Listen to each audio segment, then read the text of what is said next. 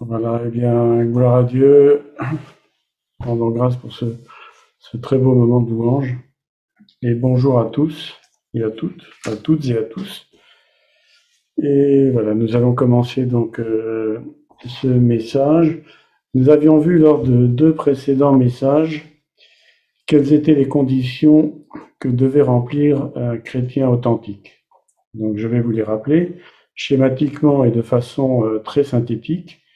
Premièrement, en un, se laisser convaincre par le Saint-Esprit, c'est-à-dire être touché par la parole de Dieu et, voir la porte étroite, hein, je vous rappelle ce message, qui va engendrer, si on décide évidemment de le faire, la repentance, donc de passer par cette porte étroite. Et troisième point, donc, ça va engendrer la conversion, le baptême, l'engagement d'une bonne conduite. Ensuite, il y a quatre autres, il y a pardon trois autres points. Le quatrième, renoncer à soi-même. Ça, on avait vu ça dans un autre message, précédent message, euh, en début d'année. Reconnaître la souveraineté de Dieu, qu'on a été créé par lui et pour lui. Porter sa croix, mourir à soi-même afin que Christ vive en nous. Et enfin, le sixième point, suivre Jésus. Et comme on l'avait vu, la nouvelle naissance, donc la, promesse de la réception du Saint-Esprit, se fait en, en points 1, 2 et 3. Hein, c'est ça qui va générer, enfin qui va engendrer la nouvelle naissance. Et comme on l'avait vu, elle est absolument indispensable pour que nous puissions réellement continuer les points 4, 5, 6, c'est-à-dire renoncer à soi-même, porter sa croix et suivre Jésus. Et donc la dernière fois, on avait vu les points 4 et 5, c'est-à-dire renoncer à soi-même, qui sont indispensables pour justement être en mesure d'accomplir le point 6, à savoir donc suivre Jésus. Et, je propose aujourd'hui donc d'approfondir ce dernier point ensemble, s'engager donc à être un véritable disciple en suivant Jésus. Mais la question évidemment qu'on va se poser immédiatement, c'est à quoi ça correspond aujourd'hui? Que veut dire concrètement aujourd'hui suivre Jésus? Puisque euh, quand Jésus était sur terre, l'expression suivre Jésus avait un sens pour ses disciples, mais euh, et à cette époque d'ailleurs, Jésus enseignait suivant la tradition rabbinique, à savoir que les disciples que Jésus donc avait euh, choisis, désignés, ou ceux qui s'étaient, qui avaient décidé de suivre, eh bien, ces disciples vivaient en permanence avec leur maître. Ils étaient tout le temps ensemble, ils voyageaient, ils mangeaient et ils dormaient au même endroit. Et d'ailleurs, euh, on, peut on peut très bien le voir, par exemple, dans euh, Marc 10, on ne va pas lire le, le verset, quand euh, Jésus euh, va euh, parler au jeune homme riche et que le jeune homme riche donc finalement va se décourager et que Jésus va dire qu'il est difficile à un riche d'entrer dans le royaume des cieux et Pierre va dire nous avons tout laissé pour te suivre. Autant dire que les maîtres dont la vie à l'époque ne correspondait pas à leur enseignement, ils étaient vite repérer, puisque justement les disciples vivaient. Ce n'était pas spécifique à Jésus. Je rappelle par exemple que Jean-Baptiste euh, avait aussi ses disciples, et, euh, et les disciples vivaient auprès de leur maître, et certains autres, des rabbins connus, par exemple, je pense à Hillel et, euh, et à l'autre euh, Chamaï, voilà par exemple qui, qui vivait quelques siècles plus tôt, eh bien aussi avaient leurs euh, disciples. Et donc, Vu sous cet angle, on comprend mieux les reproches que Jésus faisait aux religieux, justement, de l'époque, parce que eux, ils étaient déconnectés du peuple. Par exemple, on peut lire dans Matthieu 23, versets 1 à 4, et je vais les lire dans la version de Darby. Alors Jésus parla aux foules et à ses disciples en disant, les scribes et les pharisiens se sont assis dans la chair de Moïse, toutes les choses dont qu'ils vous diront, Faites-les et observez-les, mais ne faites pas selon leurs œuvres. Je répète, hein, le verset 3. Toutes les choses donc qu'ils vous diront, faites-les et observez-les, mais ne faites pas selon leurs œuvres, car ils disent et ne font pas, mais ils lient des fardeaux pesants et difficiles à porter et les mettent sur les épaules des hommes, mais eux, ils ne veulent pas les remuer de leurs doigts. Et donc, il était même courant à l'époque que euh, certains maîtres, donc des rabbis, des rabbins, euh, avaient une profession et qu'ils tiraient justement, tout en travaillant avec leurs disciples, ils tiraient des enseignements basés sur la vie courante.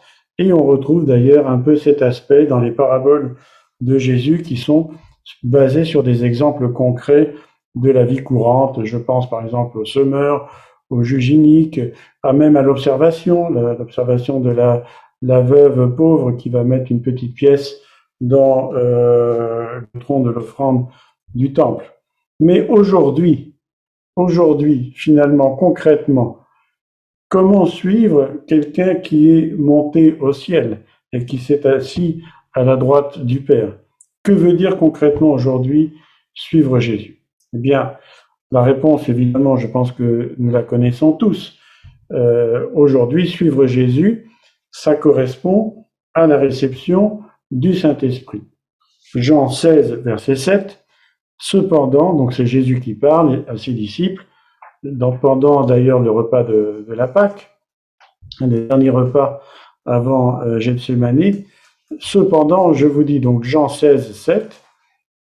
Cependant, je vous dis la vérité, il vous est avantageux que je m'en aille, car si je ne m'en vais pas, le consolateur ne viendra pas vers vous, mais si je m'en vais, je vous l'enverrai. Et un peu plus loin, versets 13 et 14, quand le consolateur sera venu, l'esprit de vérité, il vous conduira dans toute la vérité, car il ne parlera pas de lui-même, mais il dira ce qu'il aura entendu, et il vous annoncera les choses à venir. Il me glorifiera parce qu'il prendra de ce qui est à moi et vous l'annoncera. Et c'est d'ailleurs pour ça que Paul va dire dans l'Épître aux Romains, au chapitre 8 et au verset 9, Pour vous, vous ne vivez pas selon la chair, mais selon l'Esprit, si du moins l'Esprit de Dieu habite en vous, si quelqu'un n'a pas l'Esprit de Christ, il ne lui appartient pas.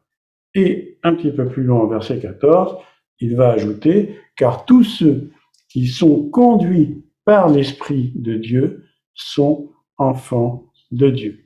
Et ceci, comme on l'avait étudié euh, lors de nos études bibliques, c'est bien conforme à euh, la nouvelle alliance, hein, puisque Jésus est remonté vers le Père pour le suivre, il faut donc être conduit par l'Esprit, et pour cela, évidemment, il faut l'avoir reçu. Et donc, aujourd'hui, suivre Jésus, c'est équivalent à être conduit par l'Esprit de Dieu, et c'est bien la signification qu'on trouve dans Matthieu 28, 20, la seconde partie du verset, Et voici, je suis avec vous tous les jours jusqu'à la fin du monde. Amen. C'est comme ça, les choses sont, sont bien claires. Et c'est aussi la raison pour laquelle Jésus va préciser à ses disciples dans Matthieu 23, versets 8 et 10, je le dis toujours dans la version de Darby, mais vous, ne soyez pas appelés rabbi, car un seul est votre conducteur, le Christ, et vous, vous êtes tous frères. Et n'appelez personne sur la terre votre Père, car un seul est votre Père, celui qui est dans les cieux. Ne soyez donc, ne soyez pas non plus appelés conducteurs, car un seul est votre conducteur, le Christ.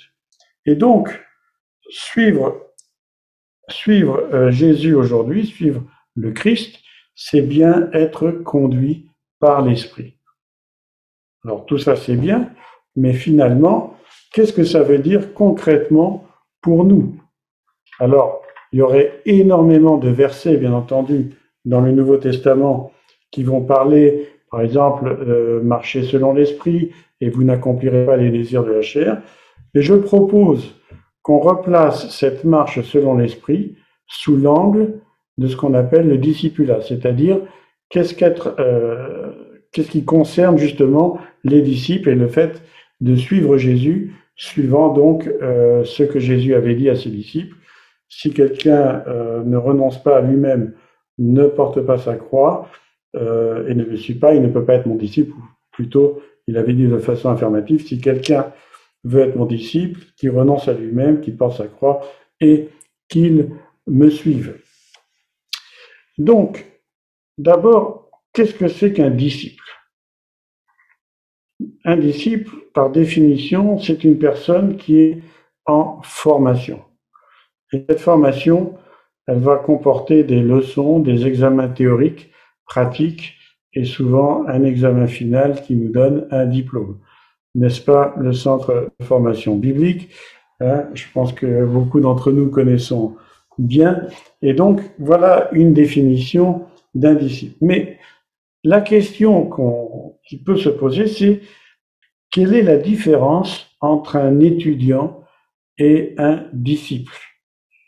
Eh bien, j'ai cherché et je vous avoue que j'ai eu des difficultés à trouver une réponse euh, sur Internet parce qu'en fait, étymologiquement, un disciple, ça veut dire un étudiant. Donc, je vais vous proposer une différence euh, qui me semble pour moi euh, claire. Il me semble donc qu'un étudiant moderne, il ne fait qu'apprendre, d'un ou plusieurs maîtres d'ailleurs.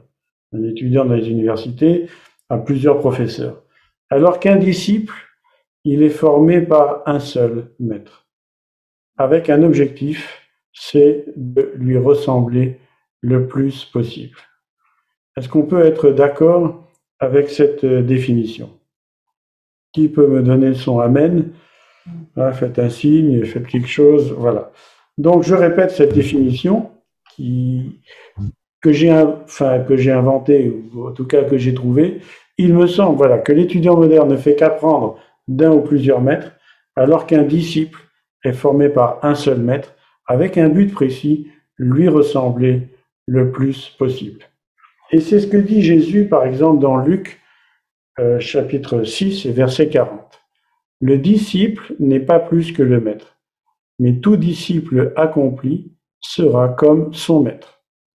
Amen. Et ceci nous indique par ailleurs notre objectif en tant que chrétien.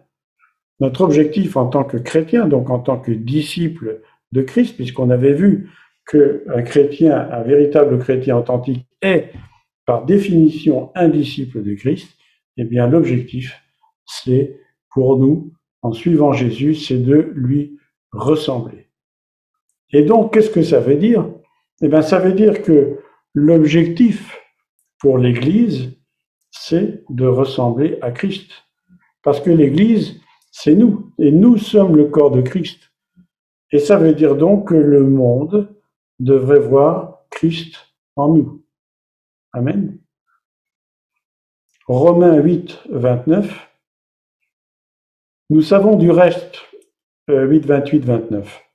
Nous savons du reste que toute chose concourt au bien de ceux qui aiment Dieu et de ceux qui sont appelés selon son dessein. On connaît bien ce verset, hein, on l'aime bien, mais il faut lire la suite justement. Car ceux qu'il a connus d'avance, il les a aussi prédestinés à être semblables à l'image de son fils, afin que son fils fût le premier-né entre plusieurs frères. Et donc, ça veut dire concrètement que nous sommes appelés à être semblables à Christ, semblables à l'image de Christ.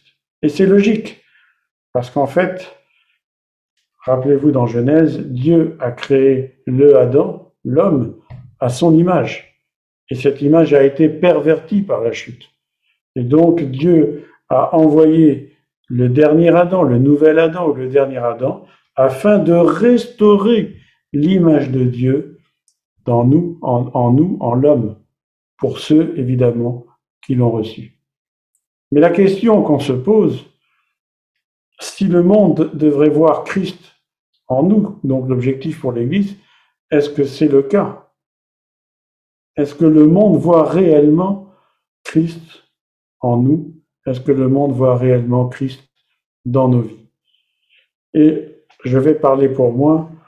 Je parle pour moi. Euh, moi, je dois bien reconnaître que je suis encore loin du compte.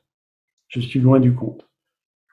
Un disciple doit donc Et j'ai trouvé, en y réfléchissant, j'ai trouvé cinq points. Le disciple doit d'abord apprendre du maître. Il doit recevoir un enseignement du maître. Grâce à cet enseignement, il va pouvoir, donc ça c'est le deuxième point, imiter le maître. Ensuite, il est tenu d'obéir au maître. En quatrième point, il est tenu de témoigner ce qu'il a reçu du maître. Et finalement, il est tenu de persévérer dans son acquis du maître. Et donc, on va maintenant voir ces cinq points ensemble et en tirer les conclusions. Apprendre. Apprendre du maître, eh bien, ça, nous le connaissons tous, c'est la méditation de la parole. Mais pas seulement. La méditation et la prière. Et je rappelle que la prière, ce n'est pas seulement envoyer une liste de courses à Dieu, hein, c'est réellement d'entamer un dialogue avec Dieu. C'est réellement de baser sur sa parole, puisque quand nous lisons la parole de Dieu, qui est la Bible, eh bien, nous entendons, entre guillemets, nous entendons sa voix, hein, eh bien, Dieu nous parle au travers de sa parole, mais Dieu nous parle aussi au travers de son esprit. Et donc, par la prière et par le dialogue, qui doit, qui devrait être permanent, eh bien, alors nous entretenons une relation et nous apprenons peu à peu euh, à connaître Dieu, à connaître son Fils. Le psaume 119 au verset 27 nous dit Fais-moi comprendre la voie de tes ordonnances, et je méditerai sur tes merveilles. Et aussi, une fois qu'on a compris, enfin qu'on a reçu la parole, eh bien, le Seigneur nous dit lui-même dans Matthieu 7, 24, de mettre sa parole en pratique. C'est pourquoi quiconque entend ces paroles que je dis et les met en pratique sera semblable à un homme prudent qui a bâti sa maison sur le roc. La mise en pratique, elle est absolument fondamentale. Par exemple, euh, moi j'aime bien cuisiner, hein, j'aime bien faire la cuisine avec, avec ma, douce et tendre épouse. Hein, on aime bien cuisiner tous les deux. Ben, on pourrait pas, on ne peut pas dire qu'on sait cuisiner seulement en ayant lu des livres de recettes. C'est impossible. Il faut mettre la main à la pâte, comme on dit. Il faut expérimenter. Euh, on va des fois réussir, des fois on va louper euh, un plat. Et au fur et à mesure, notre expérience va grandir. De la même façon, on n'apprend pas à conduire en lisant des livres. Ça n'a aucun sens. On apprend à conduire en se mettant au volant d'une voiture et en écoutant les conseils de l'instructeur. Les manuels ne suffisent pas. Et donc, il y a les travaux, ce qu'on appelle les travaux pratiques, et il y a aussi les examens, comme au centre de formation biblique. Et les examens, finalement, ce sont des épreuves que Dieu permet afin que nous puissions grandir dans la foi, que nous puissions acquérir de l'expérience. Et comme le dit Jacques au verset 1 euh, chapitre 1, versets 2 à 4, Mes frères, regardez comme un sujet de joie complète les diverses épreuves auxquelles vous pouvez être exposés, sachant que l'épreuve de, de votre foi produit la patience. Mais il faut que la patience accomplisse parfaitement son œuvre, afin que vous soyez parfaits et accomplis, sans faillir en rien.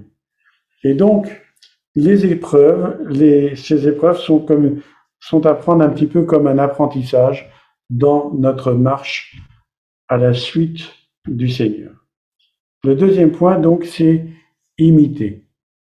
Imiter le Seigneur. L'apprentissage théorique, il est insuffisant. Le discipulat implique une forme de vie commune avec le Maître. Comme on l'a dit euh, tout à l'heure, euh, Jésus allait euh, vers ses disciples et il les désignait et il dit, toi, suis-moi. Eh bien, il peut nous le dire aujourd'hui encore. Il va nous dire, toi, suis-moi. Bien entendu, ça ne sera pas d'une façon physique, mais d'une façon spirituelle. Et c'est important parce que le témoignage non verbal du maître, comme on l'a vu tout à l'heure, est aussi important, sinon plus, que l'enseignement lui-même. Et c'est pour ça C'est pour ça donc que, euh, que les disciples étaient près de Jésus. Et donc, je rappelle ce qu'on a lu dans Matthieu 23 euh, à propos des religieux euh, de l'époque que Jésus donc reprenait. Toutes les choses qu'ils vous diront, faites-les, observez-les, mais ne faites pas selon leurs œuvres, car ils disent et ne font pas. Mais donc le, témoignage, le témoignage du maître est, est très très important. Et aujourd'hui, c'est la raison pour laquelle Christ nous invite à demeurer en lui pour cette raison. Nous devons rester réellement liés à lui, et liés à lui par l'Esprit, bien entendu. Et c'est pour ça que, que Jésus va dire aux disciples dans Jean 15, Demeurez en moi, et je demeurerai en vous. Comme le serment ne peut de lui-même porter du fruit, s'il ne demeure pas attaché au cep, ainsi vous ne le pouvez pas non plus, si vous ne demeurez, si vous ne demeurez en moi. Je suis le cep, vous êtes les sarments, celui qui demeure en moi et en qui je demeure porte beaucoup de fruits, car sans moi, vous ne pouvez rien faire. Et ce, ce passage est assez intéressant, parce que c'est clair que ce, ce n'est même pas nous-mêmes qui portons, qui pouvons porter du fruit. Le fruit vient de notre attachement. Il vient de notre attachement à Christ. Et que ce soit vraiment bien clair pour chacun d'entre nous, il, s'agit de demeurer en permanence en lui. On ne peut pas imaginer un sarment qui va se connecter au cep tous les dimanches. Vous imaginez, ça n'a aucun sens. On, on doit, c'est 24 heures sur 24, 3600 secondes sur 3600, si c'est possible. Et je pense que c'est possible, en fait. Et donc, de façon concrète, Jésus va dire à ses disciples, si vous demeurez dans ma parole, vous êtes vraiment mes disciples. Vous connaîtrez la vérité et la vérité vous affranchira. Hein, on, entend souvent la, la, seconde partie de ce verset. Hein, la seconde partie, vous connaîtrez la vérité et la vérité vous affranchira. Et on le voit sorti à toutes les sauces. Tout le monde le dit, même évidemment des gens qui ne sont même pas chrétiens. Vous connaîtrez la vérité et la vérité vous affranchira. C'est presque devenu un dicton populaire et souvent des gens le citent sans savoir même qui en est l'auteur. Mais il y a une condition. Il y a une condition. Et cette condition, c'est demeurer dans la parole du Seigneur. Il faut demeurer en lui. Et alors, si on demeure en lui, on est vraiment ses disciples. Et si on demeure en lui, alors la sève de Christ va couler en nous. Sa vie, la vie de Christ, va couler en nous. Et à partir de ce moment-là, il va y avoir comme une symbiose entre Christ et nous. Et en fait, on ne sera plus, on ne saura plus où s'arrête le cep et où commence le sarment. Amen. On ne saura plus. Il y aura, plus de différence parce qu'on sera intimement mêlé à Christ. Et c'est ça que le Seigneur nous demande. Et c'est ça justement, suivre Christ. Et comme on vient de le voir, donc, faire des disciples, ce n'est pas seulement enseigner, c'est un exemple, il faut donner un exemple en plus. Le disciple cherche à imiter le maître et pas seulement à recevoir des enseignements. Et c'est pour ça que Paul va dire à l'église de Corinthe, soyez mes imitateurs comme je le suis moi-même de Christ. Et ça, c'est vraiment très important. Parce que justement, le disciple qui va se laisser transformer devient lui-même, et sans s'en apercevoir, un exemple à suivre. Et il devient donc naturellement formateur de disciples. Et c'est ainsi que le Seigneur bâtit son Église. Je vais répéter parce que je veux être sûr qu'on qu'on est bien en phase. Paul dit, soyez mes imitateurs comme je le suis moi-même de Christ.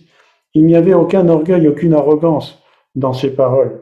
Mais Paul avait bien compris le principe. Il l'avait reçu directement de la part du Seigneur. Et donc, un disciple qui va se laisser transformer lui-même devient un exemple à suivre. Et il est donc naturellement, peut-être même inconsciemment, formateur de disciples. Et c'est comme ça que le Seigneur bâtit son Église.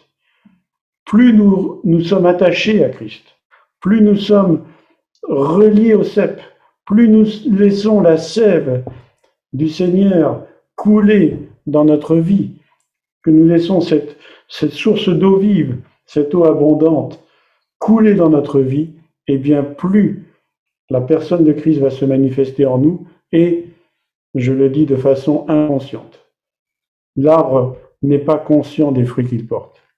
Et le Seigneur permet que nous ne soyons pas conscients des fruits qu'on porte parce que nous aurions le danger d'empirer une certaine gloire pour nous-mêmes. C'est notre danger.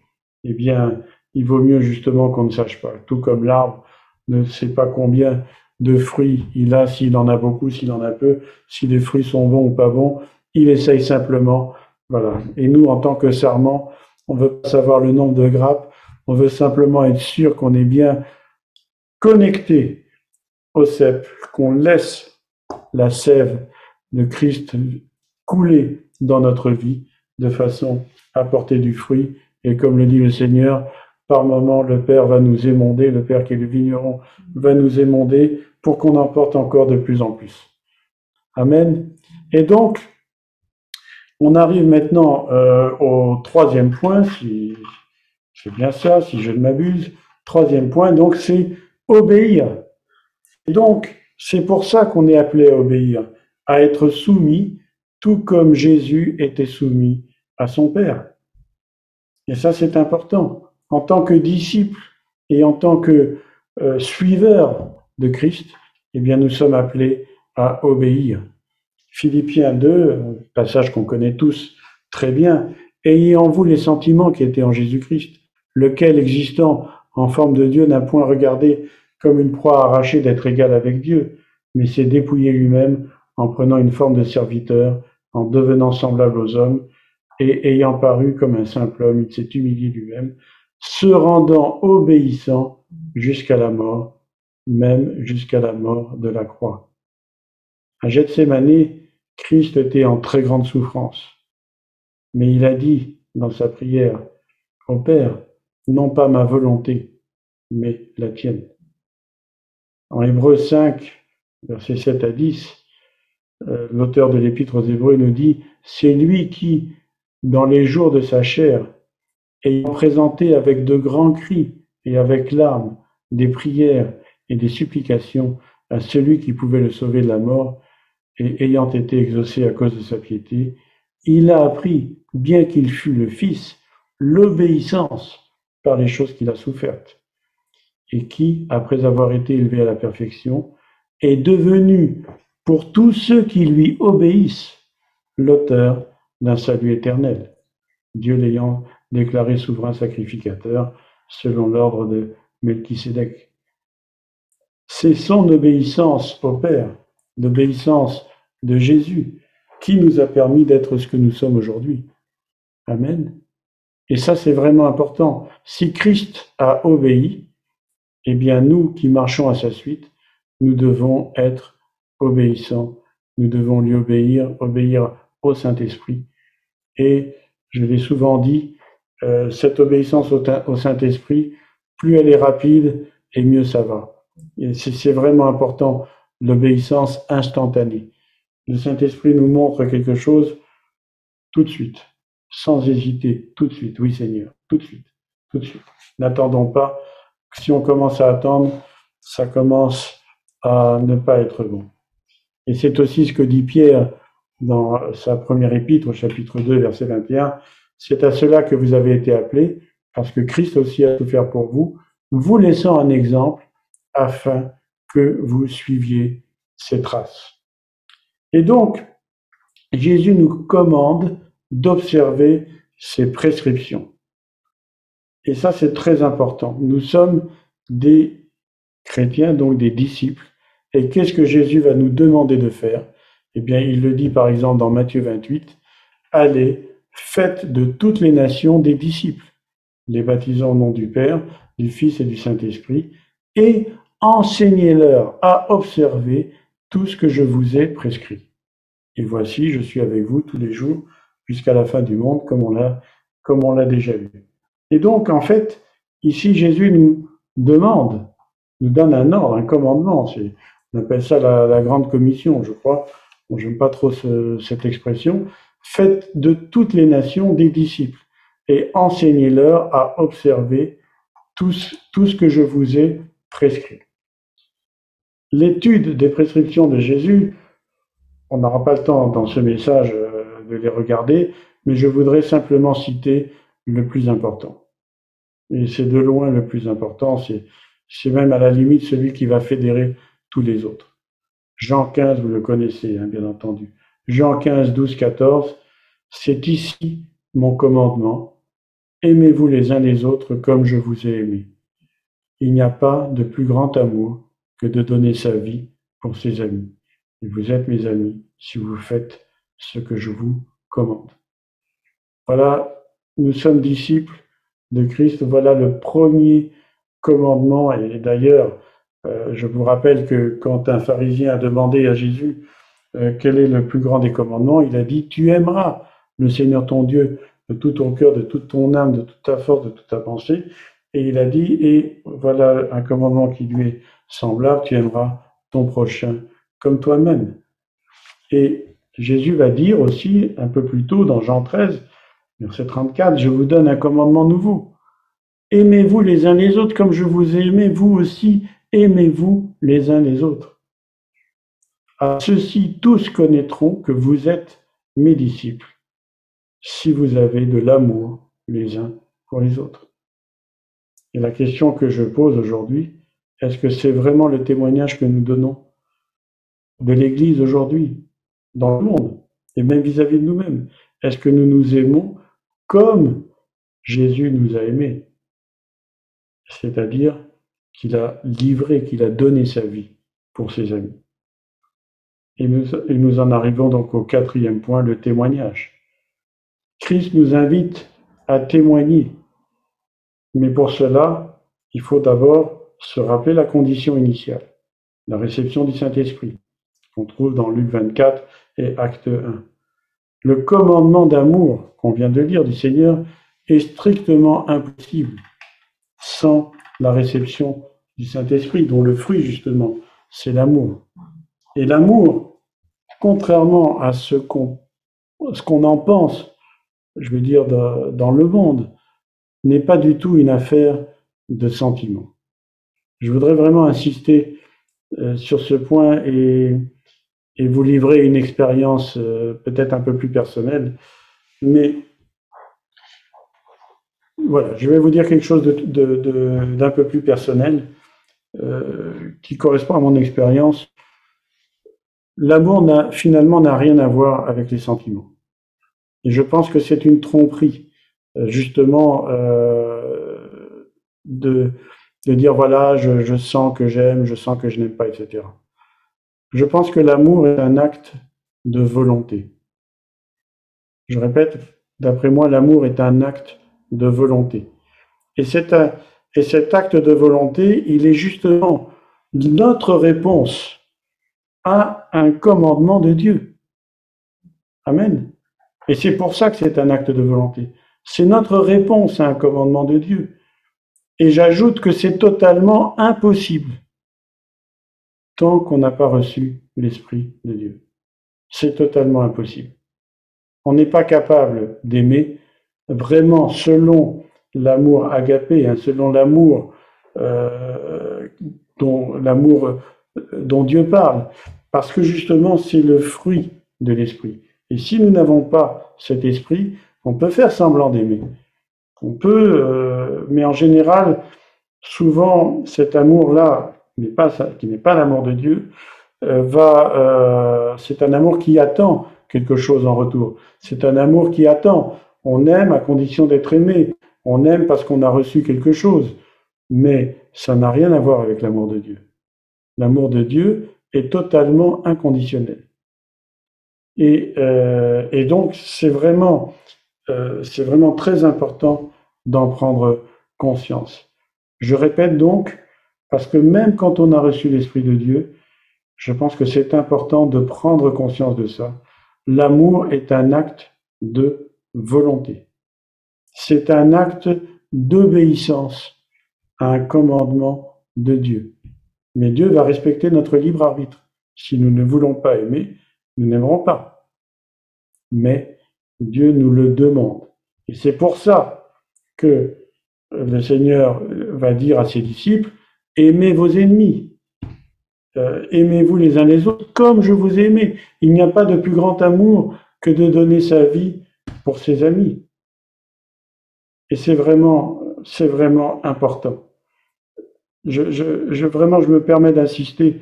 Réfléchissez sur cette, cette notion. L'amour est un acte de volonté et c'est un acte d'obéissance à un commandement de Dieu.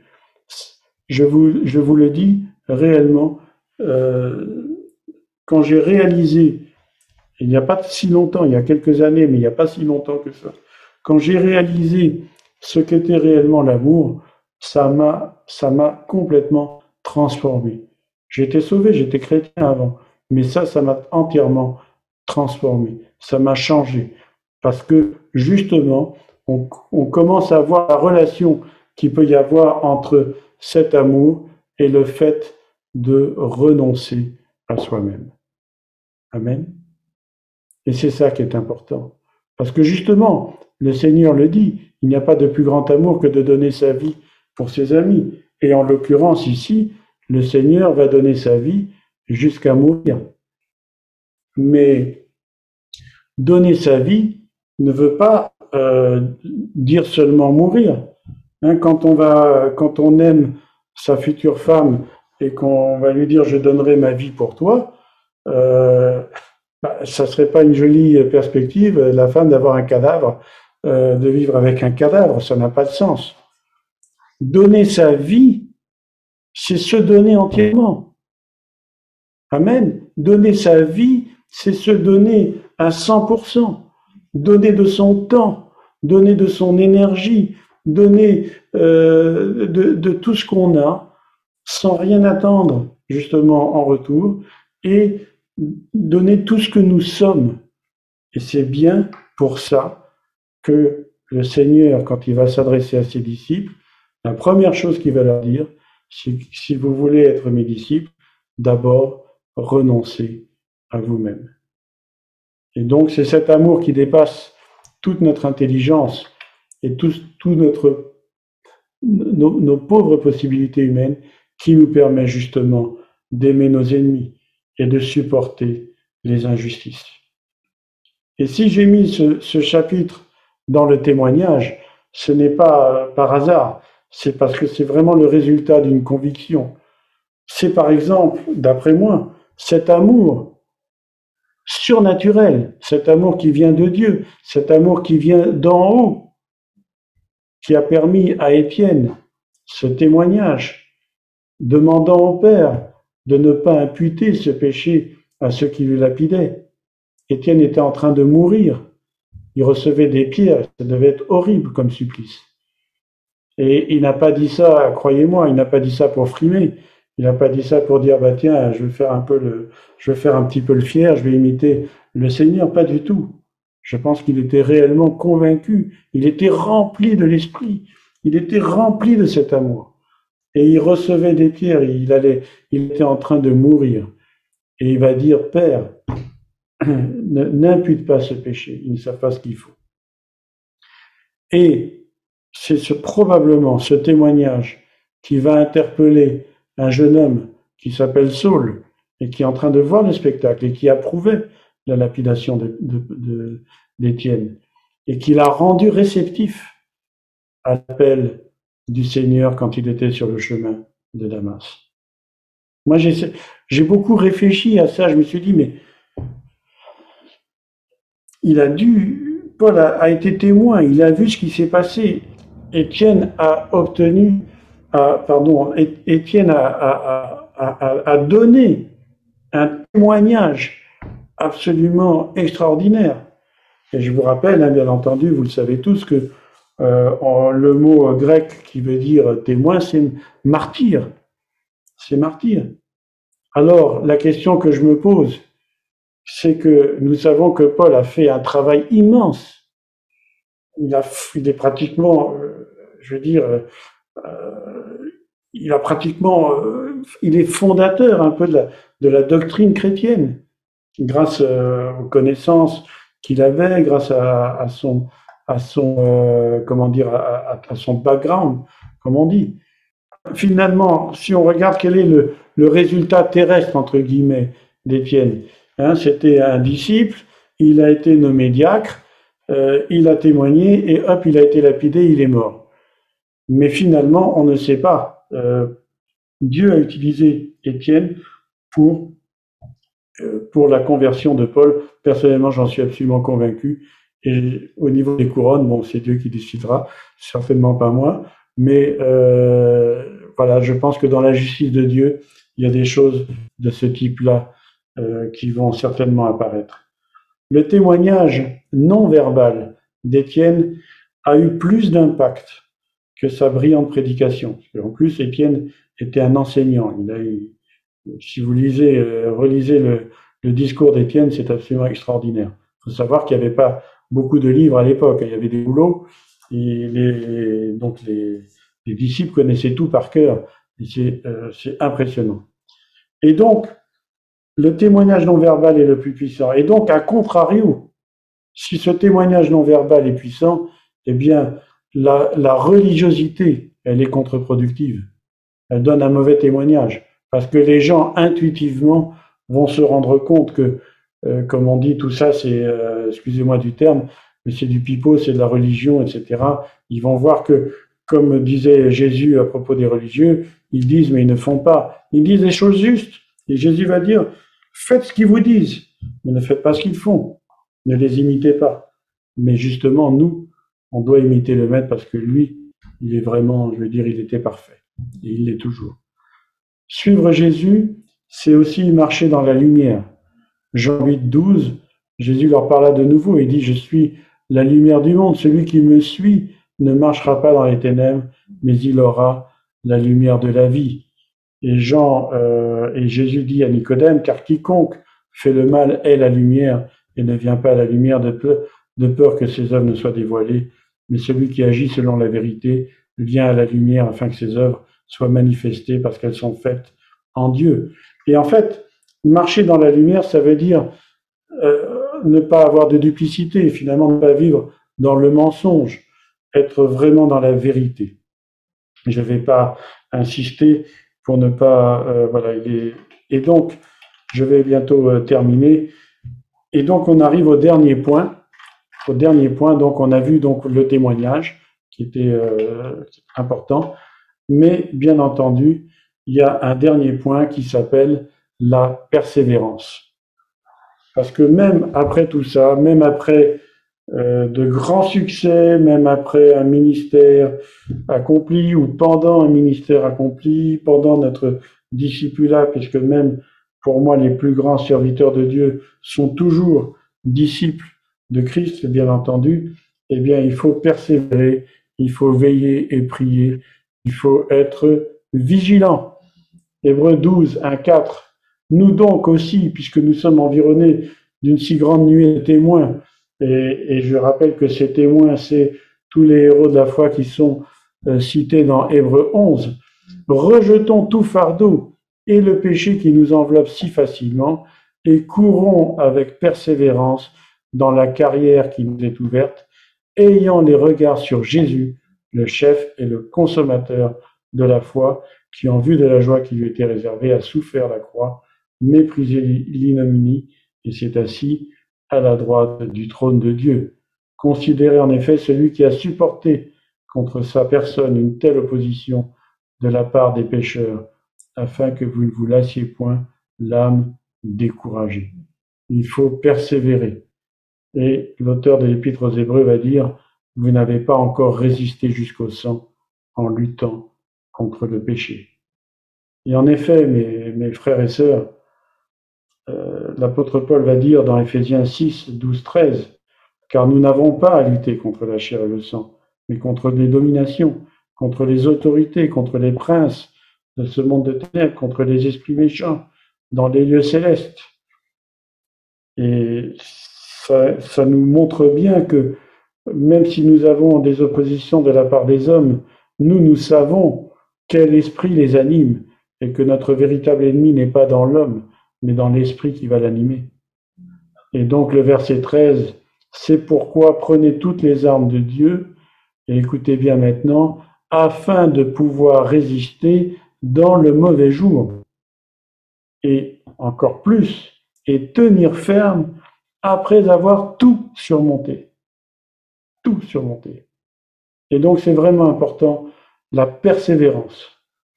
Voilà donc les cinq points du disciple que nous avons euh, vu ensemble.